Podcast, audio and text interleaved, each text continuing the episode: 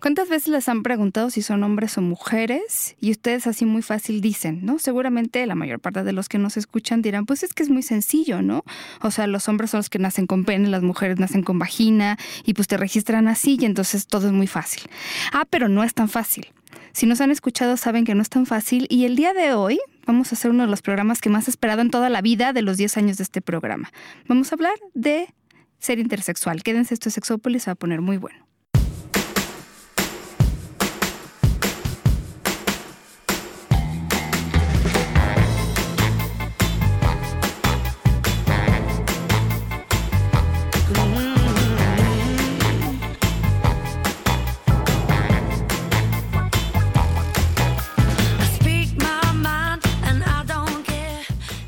Tal? Bienvenidos y bienvenidas a Sexópolis. El día de hoy no estoy sola, no está Jonathan porque, bueno, pues ya saben que tiene sus ocupaciones en la vida. Y esta es una ciudad muy grande, entonces así como que desplazarse de un lado a otro no es tan sencillo. Pero no estoy para nada sola y estoy muy feliz porque yo creo que en ese momento quienes me siguen en Twitter, eh, que ahora estoy como arroba sex eh, saben que yo puse así un tweet muy animado el día que fue a dar una conferencia. Digo, hablé sobre cuestiones de sexualidad, así de identidad y de orientación o preferencia, pero ese día lo mejor que me pudo pasar fue que conocí a integrantes de Brújula Intersexual y entonces les dije que por favor este, presionaran a la gente para que vinieran. Y ustedes muy amablemente me hicieron caso y ahora ya están aquí. Así que les agradezco mucho y les agradezco sobre todo a ustedes. ¡Hola! Hola, ¿qué tal? Muchas gracias por la invitación. Soy tan feliz de que estén aquí. Soy tan feliz porque nos tienen que enseñar muchas cosas. Em, yo les platicaba ahorita fuera del aire que hemos de repente tocado el tema con resultados mixtos. No, la verdad es que la mayor parte de quienes nos escuchan son como personas muy respetuosas. Pero yo que me dedico a la sexología, que estudié y, además soy docente en la maestría en sexología, les puedo decir que, y, lo dije en la conferencia en la que di, hay muchas, muchas cosas que la gente que nos dedicamos a pues, cuestiones de salud, desde médicos, psicólogos y bueno, sexólogos y sexólogas, no tenemos tanta idea. O sea, de repente eh, hace poquito hicimos una transmisión de preguntas y respuestas y se darán cuenta de que no, pues no, no sé todos los temas. Pero además nadie sabe todos los temas y hay muchas, muchas cosas de las que tenemos que aprender más de ustedes con las preguntas que nos mandan y de la vida de cada una de las personas que nos escuchan. Y el día de hoy quiero aprender y he aprendido mucho de un grupo. ¿Dirías que es un grupo, Brújula Intersexual? Hola, Hanna. Hola, Muchas gracias. Eh, Sí, definitivamente, bueno, es un grupo, es un, es un proyecto, al mismo tiempo es un grupo, es un proyecto que se inicia en el año 2013 eh, por parte de Laura Inter, una persona intersexual mexicana. Eh, bueno, con la intención de, primeramente, generar información, exacto, acerca de la intersexualidad, porque ella en su momento, cuando comienza a averiguar, eh, indagar un poco sobre su propia historia, eh, bueno, descubre ciertas cosas y comienza a hacer más investigación, pero encuentra que casi todos los textos se encuentran en idioma inglés. Entonces comienza a hacer traducciones, comienza a publicar información para poder alcanzar a más personas y al mismo tiempo poder eh, hacer, generar un contacto con otras personas intersexuales, ¿no? Eh, y además, bueno, yo que me metí a todos los documentos que ustedes tienen, pues videos, testimonios, que son de las cosas más importantes. También porque no todo, decía yo, viene en los libros, ¿no? Urge. Sí, no, definitivamente hay una, hay una ausencia de información en la literatura eh, moderna eh, y lamentablemente también hay muchos prejuicios que se vienen arrastrando. comenzando tal vez por el hecho mismo del término, ¿no? Ay, sí, intersexualidad. por favor, tan lindo. ah, ¿Usas, Mara? Ah, bueno. Hola, Mara. Hola, ¿qué tal? Gracias por la, palabra. Pues eh, siguiendo lo que comentaba Hanna, pues sí hay como una confusión muy grande, ¿no? Actualmente sobre qué término es preferible usar y cuál no y pues definitivamente, este, incluso hasta me cuesta trabajo decirlo al aire, ¿no? Pero para justamente comenzar a aclarar por qué no es bueno utilizar ciertos términos, eh, el término hermafrodita, pues definitivamente que lo tenemos que quitar de nuestro lenguaje, ¿no? Porque tiene pues una connotación negativa, ¿no? Para la mayoría de las personas que tienen eh, esta experiencia intersex. Entonces, intersex más bien se refiere como a una serie de variantes del cuerpo, ¿no? Que todo el mundo las eh, si, lo vemos a nivel macro, pues todo el mundo tenemos ojos distintos, color distinto de ojos, el cabello, la piel, ¿no? Y en este caso tiene que ver con las características sexuales, entonces... Sí, porque yo, o sea, bueno, alguna vez vino la doctora Mayra Pérez y nos explicaba algunas cosas. Digo, no es el tema como específico del programa porque además no terminaríamos ni en dos horas, ¿no? Pero el punto es que yo les he explicado que las cosas no son tan así como de repente nos las enseñan. Esto que les decía al principio, de si tienes pene, eres hombre y te vas a vivir como hombre y entonces vas a tener cromosomas XY y entonces todo es así como que todo se acomoda, ¿no? Y además en opuestos.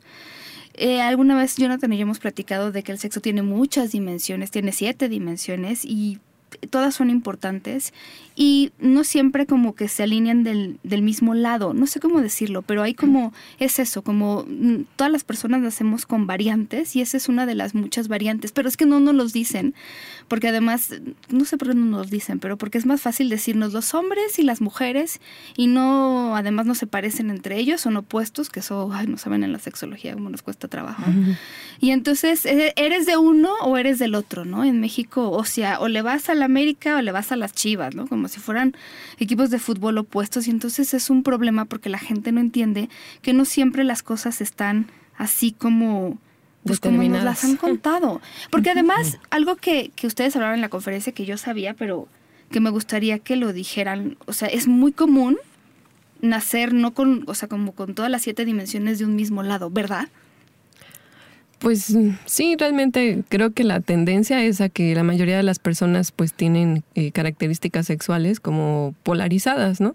Y de y culturalmente les hemos nombrado como hombre y mujer, pero en realidad hay muchas personas que tienen eh, características que no están como en estos extremos y, y también es importante aclarar que pues el hecho de tener cierta corporalidad no va a determinar una identidad o una y, y creo que tú decías, por ejemplo, que pues si conocemos gemelos ¿no? O sea, como que no nacen siempre, pero nacen gemelos. Pues ya, ¿no? Seguramente conocemos a alguien intersex. ¿Qué tal? ¿Sí era eso? Mm. Yo he oído por ahí. ¿O qué tan común es?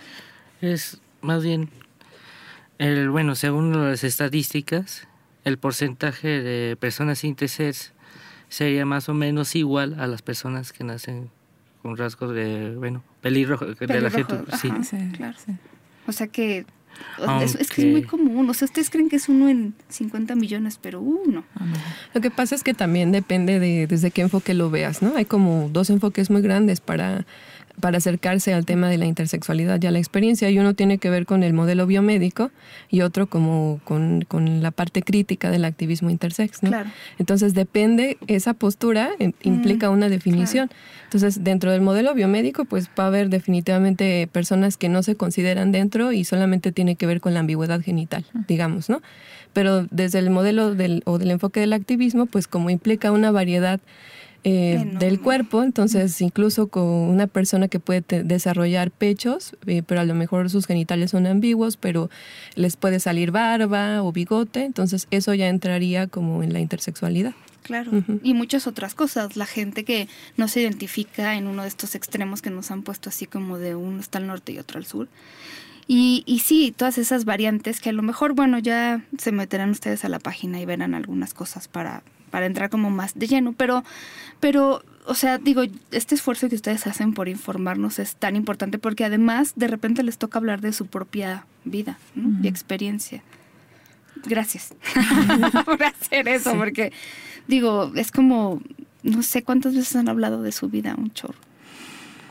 Mira, quizás a veces no es tanto el número de veces que lo has dicho, sino que cada vez que lo, lo haces, cada vez que compartes eh, tu, propia historia, tu propio testimonio, eh, es difícil, ¿eh? Es difícil porque es eh, revisitar, es volver a ah, recordar un poco la experiencia de lo que de lo que pasaste durante, muchas veces durante tu infancia, hay casos en los que puede ser durante la pubertad, son experiencias muy particulares, llenas a veces de mucho dolor, mucha, mucho silencio también dentro de la familia, porque una vez que estos procedimientos han han terminado, en el caso de quienes hemos, por ejemplo, atravesado ese tipo de procedimientos eh, médicos, intervenciones quirúrgicas, eh, terapias de reemplazo hormonal, por decirlo menos. también habrá quien ha pasado por eh, terapia psicológica, ¿no? Eh, inclusive para reafirmar eh, identidad de género, para o sea, reforzar. Como para que escojan como, algo, sí, no, o sea, como tratando de, de, de, Lo que pasa es que, mira, muchas veces la experiencia que se vive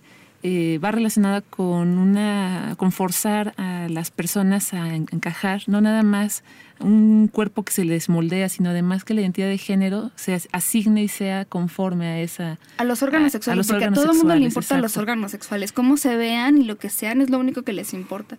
Sí, y es algo que platicábamos el otro día también, o sea, como que la sociedad como que está muy genitalizada en ese sentido, o sea, no, no, no, salen de allí, este, y solamente lo que se ve es con lo que te juzgan, ¿no? O sea, y, hay de ti donde varías un poquito de esa de esas características. No cállate, si a un niño le ponen rosa, si a una niña azul, bueno, es un y, y, ya estamos entrando ya en temas de identidad de género, roles de género, expresión de género. Eh, todo lo cual va, todo lo cual va este, también eh, imbuido en la eh, experiencia de una persona intersexual.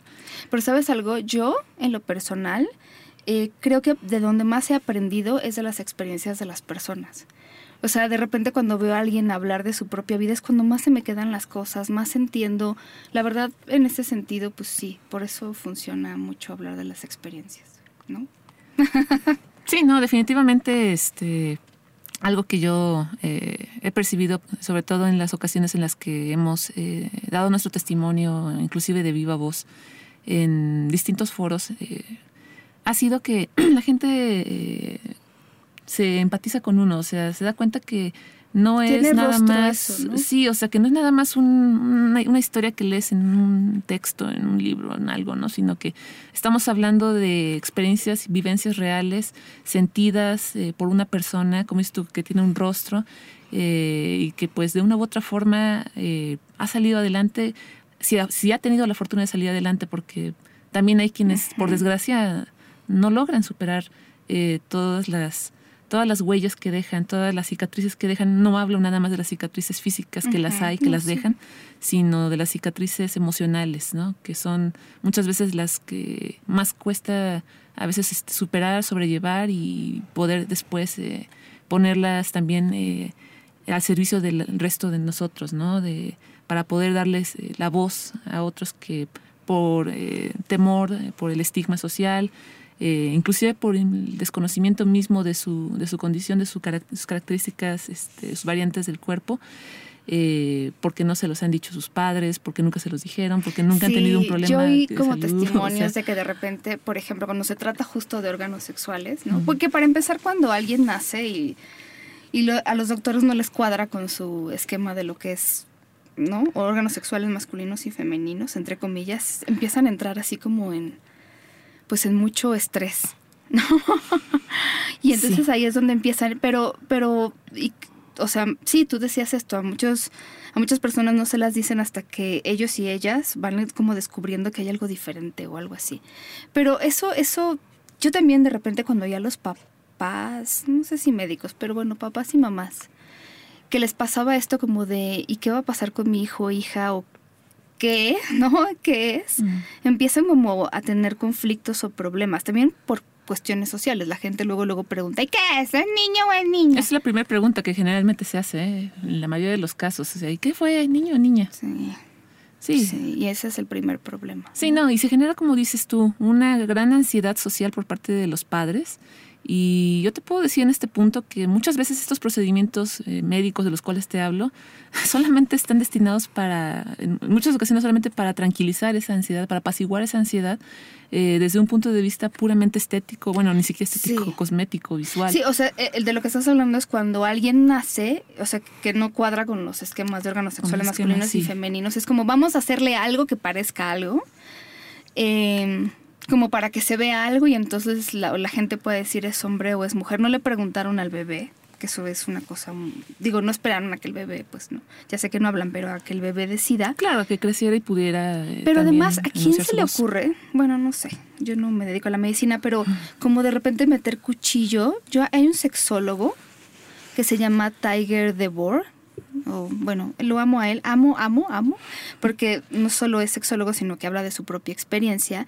Y él decía, me operaron la primera vez a los tres meses. ¿Qué onda? ¿Por qué? por, eh, por, o sea, por la estética, supongo yo, ¿no? Pero esas cirugías, o sea, él pasó creo que por 25 antes de los 19, o sea, no es una, ¿no?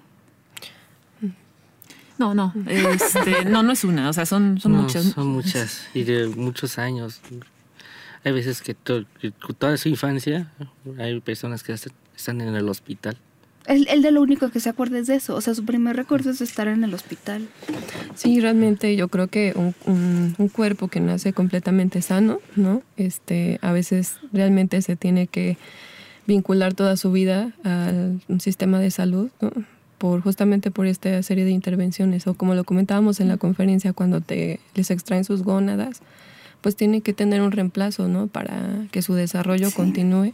Y entonces ya es una eterna vida en el hospital, que justamente como tú dices, se hace sin, sin preguntar, sin, sin, sin la capacidad de tener esa autonomía de, de decisión de tu cuerpo. Entonces justamente eso es lo que también se busca este, vi- eh, visibilizar, ¿no? Y decir cuál es la lucha también de las personas intersex. Es la integridad corporal. Sí, o sea, que no les metan cuchillo porque al final nada más es por una cuestión estética, ¿no? Sí. Ya cuando creces te dicen, pero ¿por qué haces ciertas cirugías que solo son estéticas? Es un riesgo, pues también cuando eres niña. Sí, además imagínate estarte exponiendo a una serie de anestesia casi cada Sí, cuánto periodo de tiempo, pues también el cuerpo va resintiendo todo eso, ¿no? Ah. O sea, sí, es todo un tema eso de las de los procedimientos médicos. Y entonces, como cuál es, como cuál es la idea? ¿Qué es lo que hay que hacer?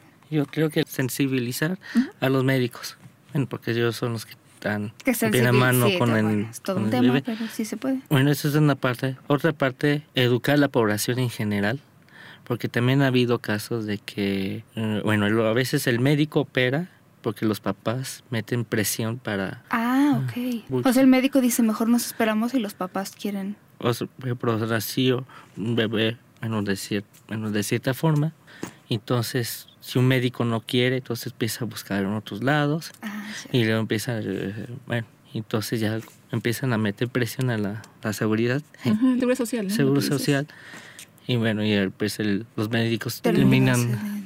Sí, es que todo parte de una serie de prejuicios, o sea, una serie de prejuicios y preconcepciones sociales. Eh, como bien dice Odette, o sea, muchas veces los, los, hay veces en que los médicos son quienes pueden estar más cautos respecto a, más cautelosos respecto a intervenir o no intervenir, pero como te decía también hace un rato, los padres tienen esta ansiedad tan tremenda de no saber qué hacer, que a veces son los primeros que terminan empujando, impulsando esas cirugías. Entonces también como que esta parte de poder eh, acompañar a los padres, orientarlos, este, tranquilizarlos en ese sentido para que no precipiten una decisión que para comenzar ni siquiera es de ellos, o sea, no les Ujú. corresponde to- eh, tomarla. Eh, ese también es otro, es otro frente que debemos este, abordar como, como activismo eh, respecto a la parte de educar a la población que comenta Odette. O sea, porque cualquiera puede en un momento dado decidir ser padre de familia, o sea, y puede tener esta, esta situación, porque pues como bien mencionas, no es este, bueno, mencionábamos, no es una situación tan extraña como parecería, o sea, no es como es uno en cada cinco millones, o sea, estamos hablando de, sí. eh, bueno, muy, por muy conservados que sean las estadísticas, uno en cada mil o en cada dos mil Sí. nacimientos. Eso ya es la estadística más conservadora. Entonces, este, de allí es- puede ser inclusive más, exacto. Porque además hay, hay personas, por ejemplo, que a lo mejor cuando nacen no crean conflicto en el de es niño o es niña, entonces lo registran, ¿no? O les preguntan y saben contestar. Pero hay otras situaciones hormonales o cromosómicas que no están viendo y que en algún momento brincan o no sé. no sé.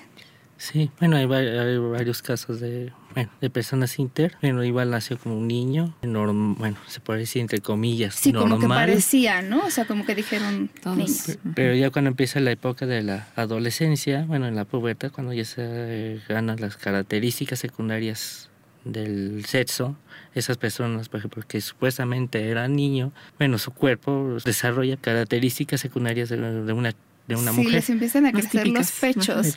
Sí, yo he visto. Y, qué eh, cosa. y el problema ahí es que a veces puede pasar muchos casos, pero luego tienen niveles hormonales tan bajos, entonces lo que hacen los médicos es, ah, bueno, le vamos a suministrar testosterona para que se masculinice, pero como, o como son da igual menores de edad, no tienen la, el poder para decir, no, sabes que no.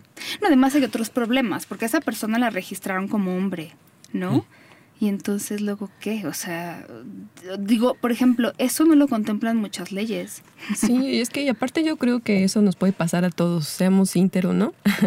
El ah, que nos asignen una identidad y de pronto pues ya no nos sentimos este, identificados, ¿no? Y queremos hacer ese esa migración y pues definitivamente que en otros estados de México que no sea la ciudad, eso es muy complicado, ¿no? Aquí se puede hacer, digamos, entre comillas, un poco más sencillo ese cambio legal, pero pues en otros lugares implica muchas otras cosas, ¿no? Pero aquí el por la problemática de estas personas es que por igual, como su apariencia ya es diferente a la norma, entonces ya hay una discriminación.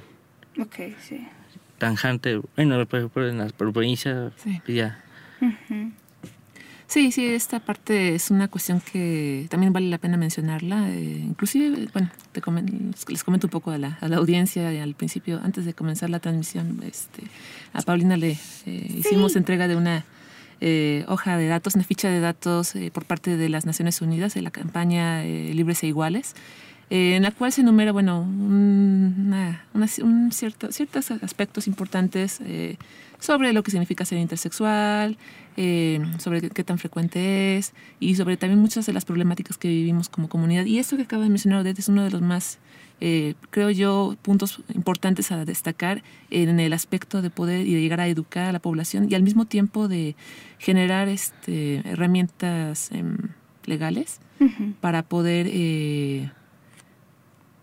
vaya, terminar con esta parte de la discriminación que viven muchas personas eh, intersex, eh, porque muchas veces eh, son personas que, como lo menciona Odette, a lo mejor su aspecto físico, visualmente hablando, de pronto no se corresponde con el género que, que uno pensaría o esperaría, ¿no? La noción típica, estereotípica de género que se tiene en la sociedad y solamente por eso comienza un proceso de acoso, de, insultos, de lo que hoy en día llamamos bullying, ¿no? O sea, eh, y es, es, terrible porque son cosas que marcan la vida de una persona. Cualquier persona que haya sufrido acoso, intimidación, sabe de lo que estoy hablando. Bueno, esto es una cuestión que muchas personas intersex han o hemos vivido.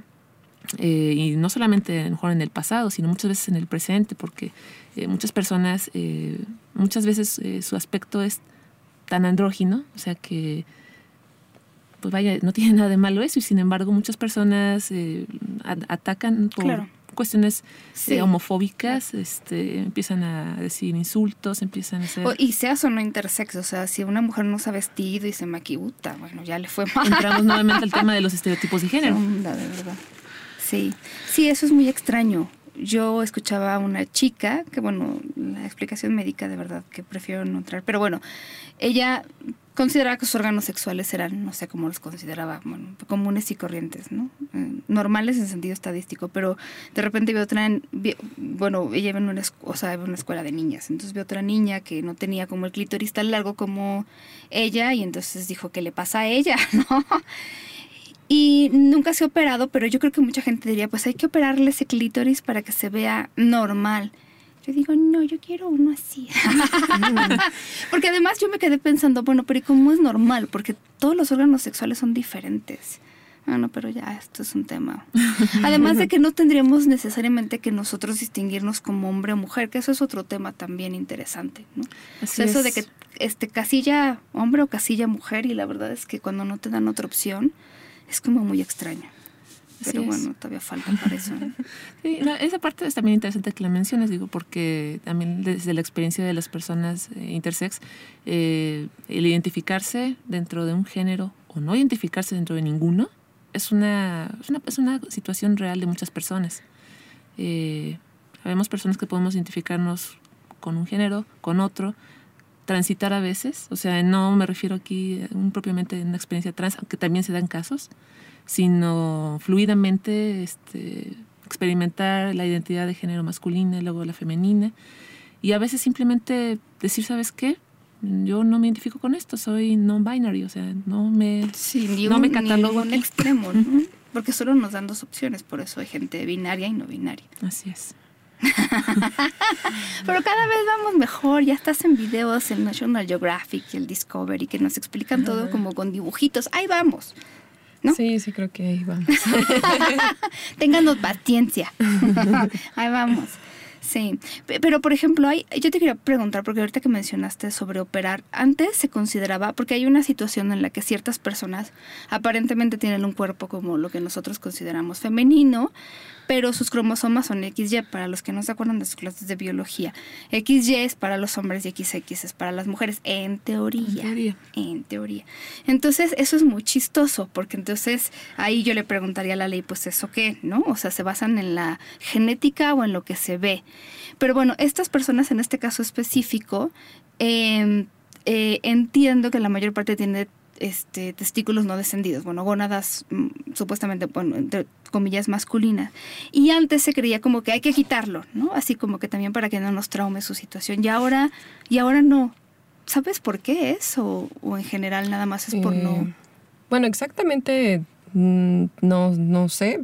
Este, yo pienso que es justamente como para no entrar en una terapia De hormonal de reemplazo que tendría Sí, porque le quitas ¿no? esto, estas gónadas, que son las que producen hormonas, y entonces tu cuerpo necesita hormonas y ahora Sí. las tiene que tomar, ¿verdad? Y pues realmente, bueno, uno de los argumentos es que se puede desarrollar cáncer, Cáncer, ¿no? sí. Pero la mayoría de las personas no tienen ningún problema con eso y, y, y realmente es... Y no pues, desarrollan cáncer. Exacto, sí, y sí tienen una función muy importante en el cuerpo, ¿no? Eh, estar produciendo en la concentración que tengan eh, sus este, hormonas, ¿no? Sí, porque además, o sea, digo, no sé si lo, se acuerdan si lo hemos mencionado, pero hombres y mujeres tenemos testosterona en diferentes cantidades, pero es. no es como que te va a dañar la testosterona que producen los estos testículos, ¿no? Es muy interesante eso. Sí, y sobre lo que dices también, ¿no? Porque como que el sexo ya se ha ido cada vez más desde los genitales hasta los cromosomas. Entonces los- ya está dividido cromosomas femeninos y masculinos, ¿no? Y cada vez, está,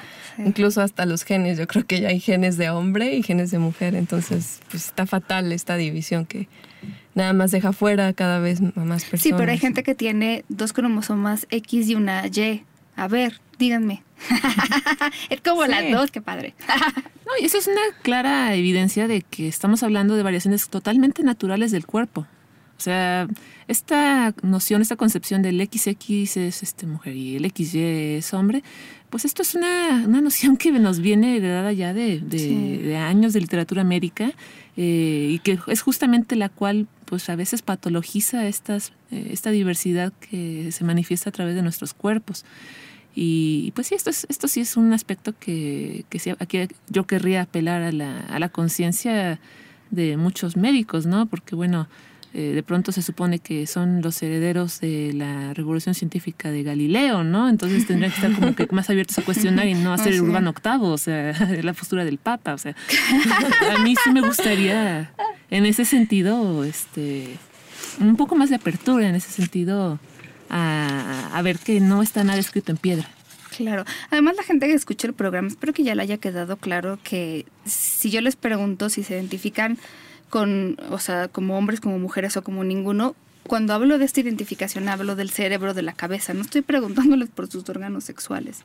O sea, si en todo caso, si pudiéramos decir que algo determina si soy, me siento o ninguna de las anteriores, pues es lo que como me identifico, que nosotros en sexología lo conocemos como identidad de género.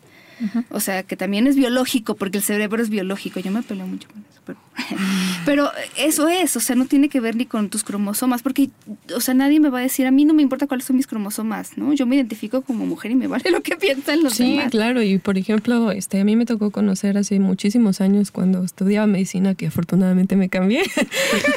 este, bueno, me tocó ver a una chica que llegó con su pareja, este, porque no podía embarazarse, ¿no? Entonces, este, llevaba mucho tiempo, su periodo nunca había llegado, pero pues quería ser mamá. Le hicieron una serie de estudios y pues resultó que sus cromosomas eran XY. Entonces, dentro del gremio médico, el, pues la pregunta era, híjole, ¿qué le decimos? ¿Que es hombre? Antes que toda su vida no fue se les hombre. decía porque Pero, entonces- pues sí, ¿cómo vas a decirle eso a una persona que toda su vida ha vivido como mujer, no? Y la otra postura era, ah, pues hay que decirle que solo es infértil. Entonces, me parece que también, al menos en ese contexto en el que estuve, pues hay mucha ignorancia respecto de todas estas variantes que pueden existir, ¿no? Desde nivel cromosómico hasta la manifestación o los fenotipo corporal. Entonces, sí. Es muy extraño. Sí, porque entonces ya no eres mujer si no tienes matriz. o- Ajá. ¿no? Si no tienes menstruación, ¿no? O sea, Ay, como si eso te determinara realmente. exacto. Yo no tengo matriz y soy mujer. Por ejemplo. Sí, pero bueno, cuando a mí me pasó que, que, bueno, me la quitaron por cuestiones médicas y tal. Ay, bueno, ahí fue cuando me di cuenta de que sí, sí depende de la matriz, fíjate. No sabes las cosas que me dijeron, ¿no? Entonces me parecía muy extraño y ahí empecé a entender como la biología de verdad para la gente es como muy importante. Ay, bueno, no tanto la biología, los órganos sexuales, tanto externos como internos. Pero, pero sí. ¿Y, y, y a ustedes les tocó ir con algún psicólogo que les dijera, ustedes están mal, los voy a quemar en la hoguera? Ah, bueno, Pues, si tú quieres empezar y luego yo. Sí, si quieres, bueno, este, en lo personal, no, bueno, afortunadamente, este, digo, ojalá no hubiera tenido que acudir en el sentido de que, bueno, uno no desea a veces tener que estar acudiendo con un psicólogo para poder eh, trabajar este tipo de situaciones que no deberían haberse dado, ¿verdad? Pero, eh, pero sí, afortunadamente, todos los terapeutas con los que acudí, este, eh, fueron eh, bastante abiertos Ay, en ese sentido, sí tuve esa, esa fortuna. Eh, pero creo que la palabra fortuna aquí es clave, porque no es el caso de muchos. No es el caso de muchos. Digo, al menos yo he sabido de personas que, pues sí, o sea, casi casi los psicólogos están con, bueno, ¿y cuándo te vas a decidir? Y este, no, tú tienes que tomar una decisión. O sea, como si estuviera mal uno, ¿me entiendes? Sí, sí, ya sé, ya sé. Sí, como, bueno, hablando de otro tema, pero igual, ¿no? Como mucha gente de preferencia bisexual les dicen que tienen que escoger. Sí, es una joya, eso es una joya, ¿no? pero sí, y, y en realidad, digo, la terapia tendría que luego ser también para la familia y como para afrontar. Yo diría que una terapia podría ayudar a eso, como, como hacerse fuertes ante las ignorancias de las demás personas, pero bueno, a Así veces es contra la persona. Sí, Odette, ¿quieres comentar algo? Pues yo también tuve como pues, la fortuna y eso por, bueno, pues es que mi caso es muy diferente al de ella. Sí. Pero este, se podría decir que como que mi experiencia es un poquito más apegado al, a trans. Ok, ok. Entonces, este, yo pues, este, bueno, tuve la fortuna que hubo personas que me recomendaron Ah, ok. buenos, mm, bueno, una doctora y un doctor que es- realmente sí están sensibilizados con el tema, entonces no, por ese punto no hubo problemas. Lo que yo tuve, bueno, ya de, yo de pequeña yo tenía problemas con el habla, bueno, todavía lo tengo, pero... pero eso ya es un poco más independiente. Bueno, yo lo veo así como independiente. pero- Sí. Pero qué bueno que te recomendaron a alguien, porque es que Sí. luego uno... Ah. Sí, y fíjate, bueno, recogiendo un poquito eh, lo que comentas sobre eh, reforzar o em, hacer fuertes, mejor dicho, en un momento dado, a, pues en este caso a lo mejor al individuo, al, al bebé intersex y a, y a la familia. Eh, esto es algo que creo que es parte también de lo que la tarea pendiente que queda, la asignatura pendiente que queda por parte de la de los equipos estos interdisciplinarios que se multidisciplinarios que se arman, ¿no? Cuando cuando se presenta una persona, en el caso de un nacimiento de un bebé intersex o de una persona que en un momento dado de su vida, pubertad, inclusive su edad adulta, eh, llega, este, se arman estos equipos, ¿no? Y bueno, buscan orientar a la persona, al individuo a los, o a los padres en este caso. Muchas veces, lamentablemente, eh, sigue siendo como con la intención de eh, obtener una resolución respecto al género. O sea, no, no, no, Sí, sí, regresando a ese tema, ¿no? Eh, entonces, este, bueno, yo lo que, lo que he podido percibir de los protocolos médicos es que pues siguen en eso, o sea, siguen en esa postura muy, muy, muy, ay, ¿cuál es la palabra aquí? Estricta, muy inflexible, eh, de aceptar que hay otras posibilidades y en ese sentido a- tranquilizar, orientar, informar a los padres y también una cosa muy importante, la falta de nosotros en esos equipos. O sea, la falta de personas intersex Mm, claro. para, para Sí. compartir la experiencia de vida y al mismo tiempo para informar a los padres, porque pues muchas veces esta situación de que los padres se encuentran totalmente abandonados, o sea, abandonados no porque no tengan a nadie, sino porque creen que su experiencia es única y no saben qué hacer, Ay, pobre, tienen miedo, es están- que realmente sí, están aterrados, o sea, en ese sentido yo empatizo mucho con mucho con los padres, a pesar incluso de que tomen decisiones pues nocivas para sus hijos, entiendo que lo hacen este no los justifico, pero entiendo que muchas veces Sí. lo hacen porque creen que están haciendo lo correcto. Sí, porque además alguien les dice con mucha seguridad, esto es lo que hay que hacer, y ellos, pues sí, pues sí, pues lo hacemos, ¿no? Y complementando lo que dice Hanna, pues estos, estos grupos eh, multidisciplinarios realmente no son multidisciplinarios, o sea, es un gremio médico que tiene especialidades médicas nada más, ¿no? Entonces, yo creo que sí es fundamental que estén personas intersex ahí y que grupos de pares, ¿no? O sea, de apoyo, ¿no? Porque esta sensación de aislamiento es terrible, o sea, realmente les hacen creer a los papás que es único el caso, ¿no? Y que además eh, está en riesgo la salud y la integridad de su hijo, ¿no? Entonces, en esa situación, ¿cómo no vas a tomar una decisión apresurada No, si te están o sea, diciendo yo que depende casos de de, eso? es que no le podemos entregar a su hijo. Sí, porque sí, no sí. sabemos qué es. O sea, o sea, es que- o sea, tú, bueno, si están ellos aterrados, o sea, tú parece como que, y no le podemos entregar a su hijo. No, es que, o sea, que te digan eso ya es como de, pues, ¿cómo no vas a sentir Y, que... y con la voz querida, como lo estás diciendo, porque como si fuera algo vergonzoso, ¿no? Que nadie me oiga lo que le estoy diciendo. Sí, sí. Sí, los grupos de apoyo son fundamentales. Yo creo que también por eso el activismo ha sido este, muy No, importante sí, la para la verdad, experiencia sí, de ya estas sé, ya personas. sé o que sea, ustedes están peregrinando buscas en internet. a otro, pero ¿ustedes se identifican como mujeres o no? Les puedo preguntar como para Bueno, yo sí. Sí, no, o definitivamente. de las. Sí, sí, sí. sí. Ok, entonces yo estaba más o menos. Es que además quiero decirles a la gente que nos escucha, porque ya sé que no se puede ver. Pero yo cuando así yo llegué muy contenta y a todo el mundo le dije, es que no sabes qué hermosas están. O sea, de verdad, ustedes como no sé qué piensan, cómo se ven, pero a todo el mundo le dije, es que no sabes qué hermosas están. De hecho, como que hay gente que ah, escucha, o sea, le, le suena el nombre porque han leído cosas de ustedes y así de... o sea, de verdad es que no sé cómo la gente se imagina que ustedes son o cómo, no sé, no sé. De repente hay grupos que veo que incluso, o sea, salen como, doy la cara para que veas que no me veo como rara, no sé. ¿No? Creo. Pues es una idea de belleza construida, ¿no? Creo que sí. Estereotipos. Es que pues. la belleza en sí, bueno, el concepto de belleza es subje- subjetiva y es individual. porque Bueno, mi una persona- subjetividad importa. Y se acaba.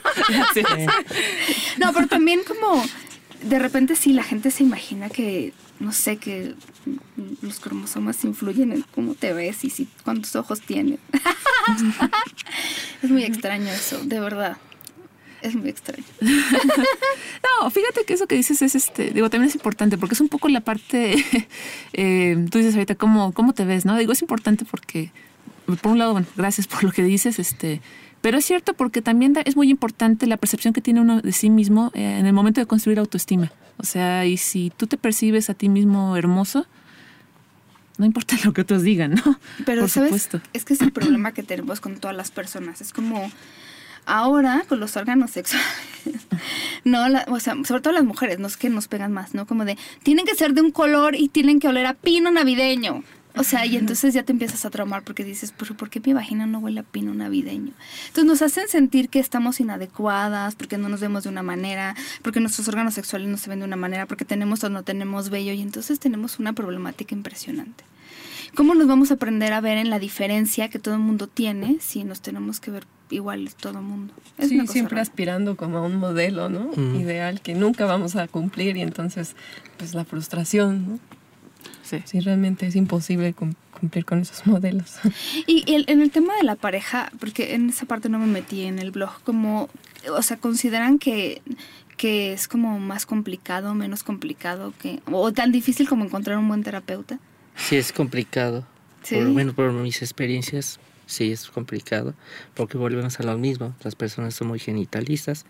Por ejemplo, en mi Mm, caso, sé, a mí me gustan las mujeres que en teoría son más Flexible. flexibles Ya que sé, los hombres. Ya sé. Pero si una mujer no ver un, una vagina bien hecha, entre comillas, ya. Sí. Entonces ese es, este, es uno de los grandes impedimentos. De hecho, yo siento que muchas veces en una relación le toma muchísima importancia a, no sé, a las relaciones sexuales, sino que hay, o sea, yo, bueno, yo lo veo. Hay otras cosas. No, que- la intimidad, que te la pases bien, que yo me la pasé bien. No, bueno, sí. Sí. En lugar de decir qué interesante que seamos diferentes y descubramos cosas. pero, eh, Ay, yo sí, me acuerdo hecho. de un hombre intersexual, pero no me acuerdo de qué documental era. Pero él, porque se identificaba como hombre, gay, creo. Y un día, por algo pasó, la verdad es que no me acuerdo mucho, pero le dijeron, es que descubrimos que lo que tienes es como una vagina. Y el otro, yeah, otro lugar para poder pasármela bien. Y yo dije, te, te amo, aprendo de ti. lo amé. Pero, o sea, no sé si muchas personas dirían eso, yo creo que no. Ah, es nuevamente vamos al tema de, de, bueno, las concepciones sociales, ¿no? Y de, y de Un cómo vas creciendo con ellas. O sea, sí, es, es, es Sí difícil. existen los hombres con vagina, yo se los puedo Por decir. supuesto que sí existen. sí, por supuesto que existen. No, y en ese sentido, bueno, volviendo un poquito a tu pregunta, este, es que también se juega la parte, va mucho de lo que menciona Odette, pues se juega la parte del abrirte, la parte de- de compartir eh, tu ser con otra persona, o sea, el establecer ese vínculo de confianza. Eh, Es bien complicado cuando toda tu vida te la han, se la han pasado diciendo, y si no te la han dicho de forma directa, así de forma implícita, que, que hay algo raro, Claro. mal en ti. Entonces, este, sí es complicado de pronto establecer estas relaciones, pero afortunadamente eh, se dan. Eh, bueno, en ese sentido, este, es una, es una, es una bendición, yo creo, para, para muchas personas. Pero sí, lamentablemente, creo que todavía también tenemos como sociedad que generar esa, esa, ese espacio para que eh, no, no sea como una, una, una cosa imposible, ¿no? Sí, de todas maneras tienes que dar una clase, ¿no? Así de, mira, te voy a explicar. ¿A poco no? Exacto. Pero, bueno, pero bueno, eso es lo padre también, como dices, o sea, que de pronto puedes descubrir que hay muchas maneras de vivir la sexualidad, que la que te enseñan en los libros de texto Sí. cuando estás en la Es- secundaria. y esa es una sea, razón para no operar, ¿no? También, porque, bueno, este sexólogo, este Tiger, decía, es que a mí me quitaron muchísima sensibilidad con todo lo que me hicieron. Y luego, ¿cómo Así es. juegas? ¿No? O sea, digo, no toda la vida vas a ser un bebé, luego vas a querer como pasártela bien en otros ámbitos. Así Pero los papás como que no piensan en eso, no sé. O sea, Es alguien difícil. decía, los papás no quieren pensar en los órganos sexuales de sus hijos. Pues sí, la verdad. Es difícil, porque sí, obviamente, o sea, no es algo que piensas cuando, cuando tú- te entregan a tu hijo está recién nacido, ¿no? No piensas en ese aspecto, pero como bien Quiero que dices, tenga orgasmos mi hijo. Yo sí pensaría en eso. Exactamente, o sea, ¿cuántos padres van a tener esa, digamos, como conciencia, ¿no? De que, de que su hijo es un ser humano que aspira a desarrollar todo su potencial como, como tal, como ser humano. Eso, eso es algo que también, pues sí, también nosotros decimos va este, a nuestro argumento de, de pues no, no hay por no hay necesidad de estas cirugías, ¿no? Estas cirugías normalizantes, cosméticas, innecesarias y que, como en el caso de este sexólogo que mencionas, Sí. que terminan muchas veces por dejar secuelas, dejar este, cicatrices, quitar sensibilidad sexual. eh, pero bueno, afortunadamente eso no le quita a muchas personas intersexuales el poder hallar maneras de, de, de vivir su, Sí, su claro, corporalidad, claro. afortunadamente. No, sí, por supuesto. Me queda claro que este hombre además está, está guapo, la verdad. Mara, dinos algo. no sé qué decir. ¿Qué, Eh, cos- qué- qué- qué cosas te interesarían que supieran la gente? Bueno, has hablado mucho sobre eso, como de la apertura. Sí, yo creo que sobre todo, pues que las personas encuentran una forma diferente de mirar los cuerpos, ¿no? La diversidad corporal en general. Porque sí tendemos a, a considerar que solamente hay ciertas posibilidades de acuerdo a lo que está reconocido, ¿no? Como debería de ser. Entonces, yo creo que que es muy importante trabajar con los papás, las mamás, eso es fundamental. Eh, creo que en Brújula se hace un trabajo este, muy fuerte en ese sentido. O sea, hablan con los papás y mamás de las Mm, personas. Sí, sí, sí. También. sí. Wow. Y algunas veces sí se logra convencer de que no operen a sus hijos, ¿no? Otras veces no, ¿En no pasa así. Y justamente porque pues ya tiene como toda la parte médica que les dijeron que si no pasaba, si no este, aceptaban la cirugía, pues iba a terminar todo en el peor de Pero los que casos, les ¿no? remiten como alguien les dice, oye, aquí hay dos, o sea, dos personas que tienen un bebé o algo así. ¿O cómo, cómo llegan a estos papás y mamás? Sí, o sea, sí, buscando en, pues, en la internet, ¿no? Buscando, O por conocidos, los ah, claro. Es bueno, tenemos un grupo así secreto, así para, para que tenga más confianza de que, claro. porque es algo, bueno, si es algo íntimo, entonces para que los papás no se sientan expuestos. Sí. Sí. sí. Digo, es que por un lado es padrísimo conocer, o sea, gente que no es como desde el ámbito médico, sino esta persona lo vivió y me está diciendo esto. Pero sí, es que a veces puede más lo social, ay, qué feo. Sí, realmente las diferencias deberían de celebrarse, ¿no? O sea, diversidad debería de ser un motivo de celebración. Que bueno, que no somos iguales todos, ¿no? O sea, podemos aprender, conocernos, a que todos iguales, pues ¿qué sentido tiene la vida, no? Pero es que más la naturaleza como que no funciona así, tú lo decías, ¿no? Ojos, este, pelos, es que no funcionamos sí, realmente no hay ninguna persona idéntica, ¿no? Salvo los gemelos, pero de todas maneras su personalidad es distinta, entonces... No, no, yo creo que las diferencias, la diversidad es lo más deseable que podemos tener. Sí, y yo creo, pero yo creo que además cuando tú aprendes a quererte desde esta diversidad, ¿no? Y que tú hace rato decías raro, yo, yo pensaba así, ¿no? Cuando yo me amé como rara, dije, qué padre ser rara, qué bueno que no soy no rara. ¿No? Entonces cuando alguien me dice así o me dice loca, yo estoy muy contenta porque quiere decir que soy diferente. Bueno, en mi mundo. Linalandia. sí, pero, pero bueno. Y, y por ejemplo, eh, bueno, su, su, familia sí. Pero como que, no sé, lo, lo viven así como muy abierto en su vida diaria o qué, como no tanto. Pues llevamos una, bueno, yo trato de llevar una vida, comillas, normal. Bueno, ya estudié, ahora busco trabajo, pues, o sea, como lo hace con cualquier persona en su vida cotidiana. Y de hecho no ando, bueno, en mi caso no ando por todos lados diciendo que soy. Primero para evitar este eh, agresiones de gratis. Bueno, es, sí, no, claro. pero... Es que a la gente le importa mucho lo que tenemos entre las piernas.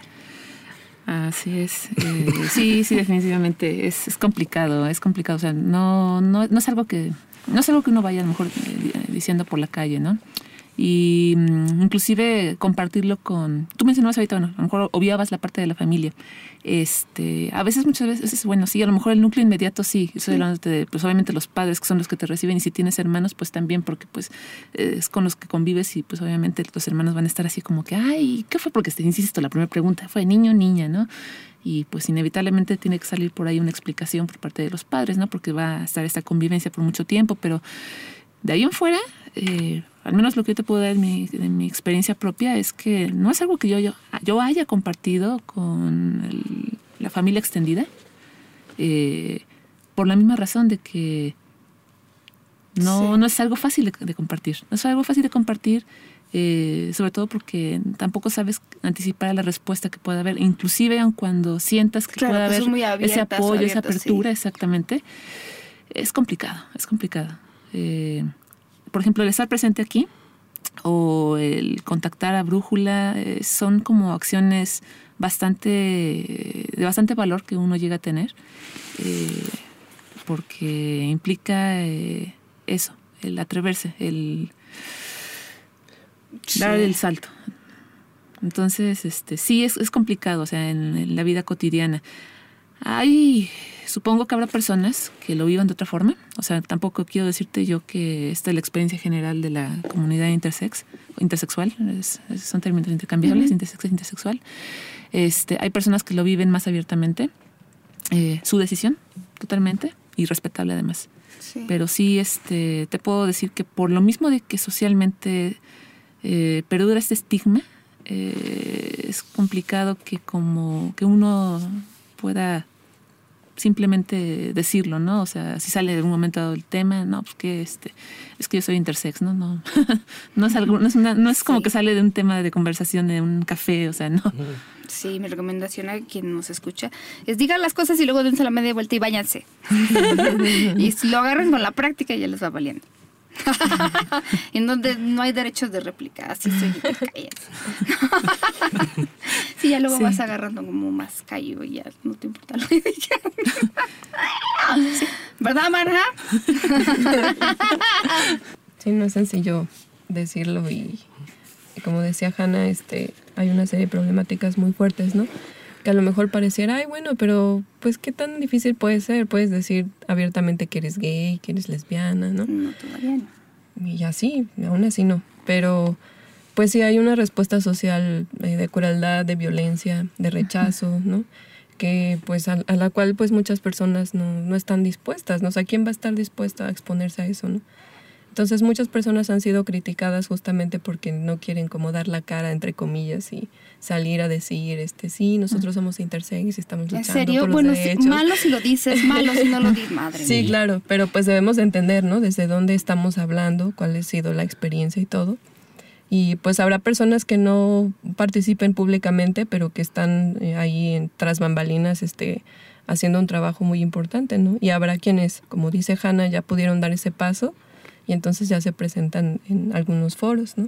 Sí, pero es o sea, digo, si lo dices o no lo decías, como Hanna decía, pues es cada quien, ¿no? Sí. Y no, y además si ustedes alguna vez los critican por algo, siempre miren a la persona que los está criticando, algo tiene, algo tiene. Yo siempre he dicho, la gente bien cogida, digo, bien con su sexualidad y su cuerpo, no anda criticando a otras personas porque no le importa mucho cuando uno está bien. Entonces, por cierto, si a alguien, porque acá a veces es inevitable, les dice algo en la vida, sean lo que sean, así se apeguen a todas las normas aparentemente, piensen que esa persona algo trae en su vida también, ¿no? Devuélvanselo porque si se lo ponen ustedes, híjola, se enganchan, como decimos en México, y eso ya crea otros problemas. A veces los problemas son de las personas. Sí. Sí, así es. Sí, son las cosas de quien vienen en ese sentido, ¿no? Y sí, tienes razón. Eh, los, son los prejuicios. Son sí. los prejuicios de los que están hablando. Sí, y por ejemplo esto, ¿no? Que ustedes decían, bueno, ¿por qué la palabra intersex? Y que además es algo que mucha gente prefiere. Y entonces desde ahí creo que la gente que nos dedicamos a la sexología, a la medicina, a la psicología, podríamos primero mirar a las personas que nos están diciendo, o sea, no me gusta así, me gusta así, ¿no? Por cierta razón, o sea, estés de acuerdo con mis razones o no, creo que sería un primer paso importante que lo reconocieran, que creo que cuesta trabajo, porque los libros de medicina todavía hablan como de hermafroditas, además como si como ah, sí. los hermafroditas como hay un tipo sí. y una descripción y me da mucha risa. Es que actualmente ya no se maneja hermafroditismo. Están, están evolucionando supuestamente. Ahora ya Qué bueno. ahora Supuestamente. Espera, espera. Otro término que se llama trastorno de desarrollo sexual. y eso lo, como que lo hicieron los médicos para que alejar, para alejar los pacientes al activismo inter. Uh -huh. Porque además es un trastorno, como, ¿no? Hay es, que, algo mal ahí. Sí. sí, lo ven como enfermo. Bueno, ahí ya lo están patología. En lugar de variantes, como trastorno. Sí, como si algo se hubiera desarrollado mal dentro del útero de nuestras madres, y pues no, no es el caso.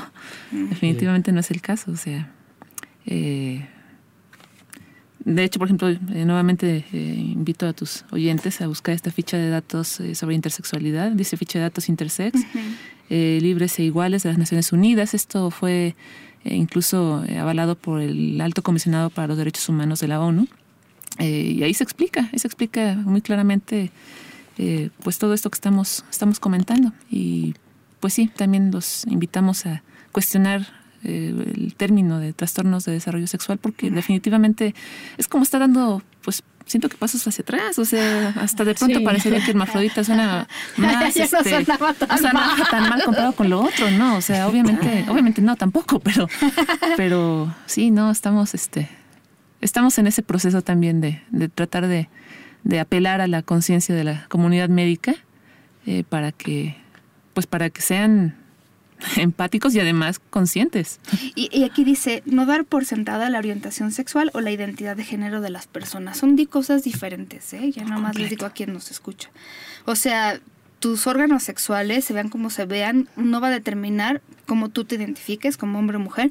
Y si identificas como alguno o ninguno, esto no tiene nada que ver con lo que a ti te guste. O sea, te pueden atraer los hombres, las mujeres, las dos o ninguno. Como en general.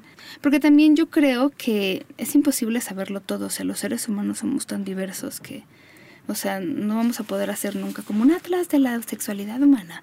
Pero sí podemos escuchar a las personas y lo que tienen que decir, creo yo. ¿Les gustó el documental de National Geographic o más o menos? ¿Lo vieron? Habla más como de identidad de género, ¿no? Más. Esta, o sea, que sería una revista, ah, como decía, la revolución del género. Eh, eh, bueno, mi opinión particular, este, sí, o sea, el, el eje principal es el género, este, quizás porque es la parte de la psique humana, ¿no? Sí. Eh, pero definitivamente la parte al menos que aborda este, el tema de la intersexualidad a mí me pareció bastante bueno. Eh, del documental me pareció bastante bien. De la revista también muy bien, sobre todo hay unas aportaciones muy valiosas de activistas muy reconocidas. eh, Ah, qué bueno. Sí, este, como Georgianne Davis y Pichon Pagonis, eh, estadounidenses ellas, pero también eh, quizás la parte que no me gustó fue que incluyen esta parte de este- esta definición de trastorno de desarrollo sexual. Ay, Lamentablemente se les fue. Ya se les pidió por ahí hicieron una corrección, lo hicieron en la versión digital, pero en la versión impresa lamentablemente se quedó así. Ok. Pero sí, bueno, esos El- mis comentarios. busquen también el de Discovery Channel. A mí me aclaró más dudas que el de National. Sobre todo, ahí nosotros tenemos, por ejemplo, el pleito ahí es que confunden sexo con género, ¿no? Y el sexo generalmente se va a referir al, como al sexo de asignación y con los órganos sexuales. Y el género es más como lo que nos enseñan, ¿no? Esta parte de los hombres hacen y son fuertes y no sé qué, y las mujeres esto. Nosotros en, siempre, y nosotros no solo en la sexología, pero llevamos años tratando de, de hacer esta gran diferencia, porque el tener unos órganos sexuales no va a hacer que tú hagas algo, o sea, esto es más cultural. Hubo una época en que los hombres se maquillaban, ahora las mujeres y bueno, algunos hombres, entonces ese tipo de cuestiones más como culturales y sociales se refieren más al género. Pero bueno, ya no es, nadie es perfecto, ahí la llevamos. Le llevamos. Oigan, Ay, y- sí, no, Ah, no, que hay una película muy buena, no sé si ya la hayan visto, que se llama El último verano de la bollita. no, Es argentina, no recuerdo quién es la directora, pero está muy buena porque eh, justamente te acerca a la experiencia como de las personas que al nacer los asignan sin problema como mujer o hombre y cuando llegan a la pubertad entonces ahí ocurren eh, cosas que empiezan a sorpresa. decir, oh, ¿qué sucede? ¿no? Entonces, pues recomendarla para que la vean. ¿Cómo se llama? El otra vez? último verano de la bollita, es argentina. Ok, esa está padre, la voy a buscar. no sé Eh, qué tal. Julia. Solomonov era la Ah, directora. ok. Sí, 2009. Qué bueno que hizo eso, ¿no? Bueno, sí.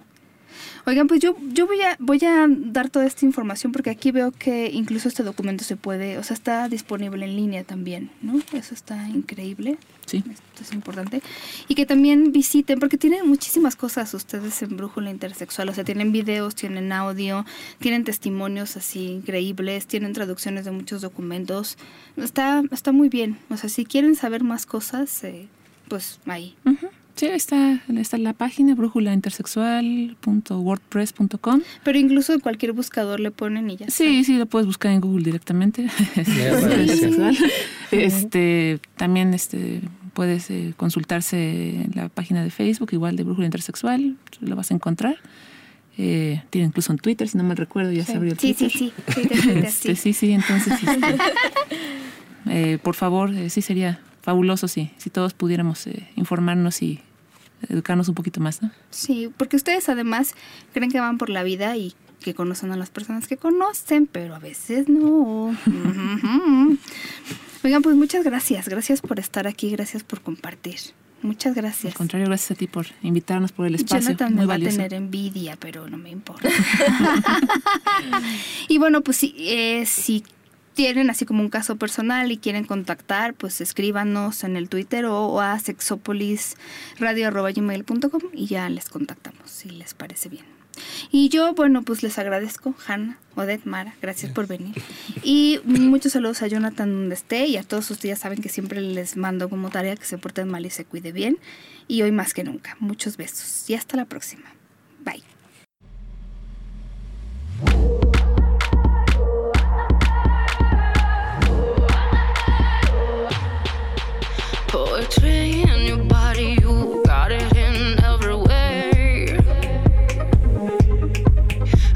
you see it, so I'm watching her.